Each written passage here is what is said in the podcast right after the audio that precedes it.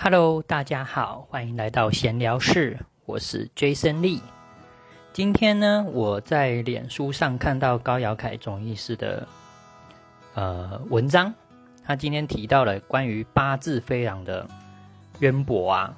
然后说可以算出呢一个人另一半的出生年，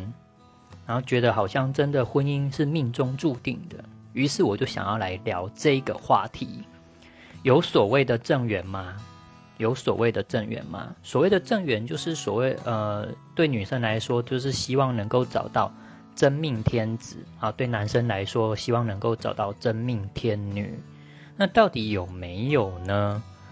目前有两派说法，一派是说有，绝对有，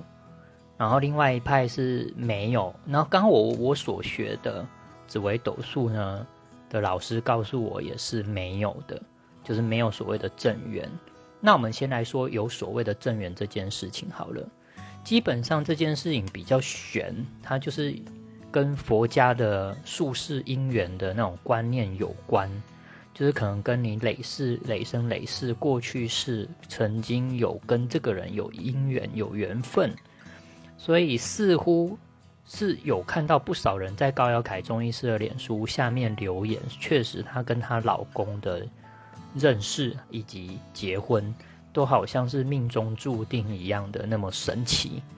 然后应该我相信各位应该也有不少人听过身边啊或者是其他的故事，也有这种好像好像七世夫妻啦，类似这种传说。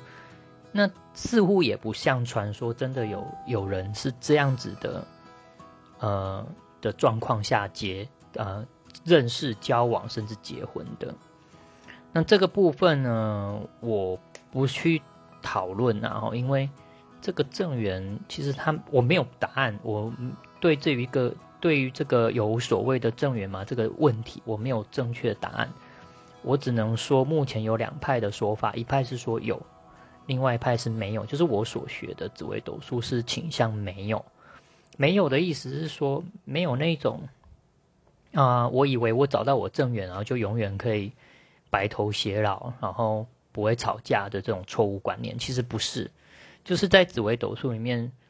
之所以没有正缘，就是所谓的没有百年好合，没有那种不会吵架、永远浪漫幸福的那一种，不是，人一定会有一些争执，一定会有一些。问题所在，但是呢，紫微斗数是可以看出，呃，星耀跟宫位之间这两个人是不是呃价值观相近啦？是不是非常的适合，就是相处会比较舒服？还有一个，你如果说要从紫微斗数看，说这个人爱不爱你，或我会不会爱对方，这个确实也是可以看，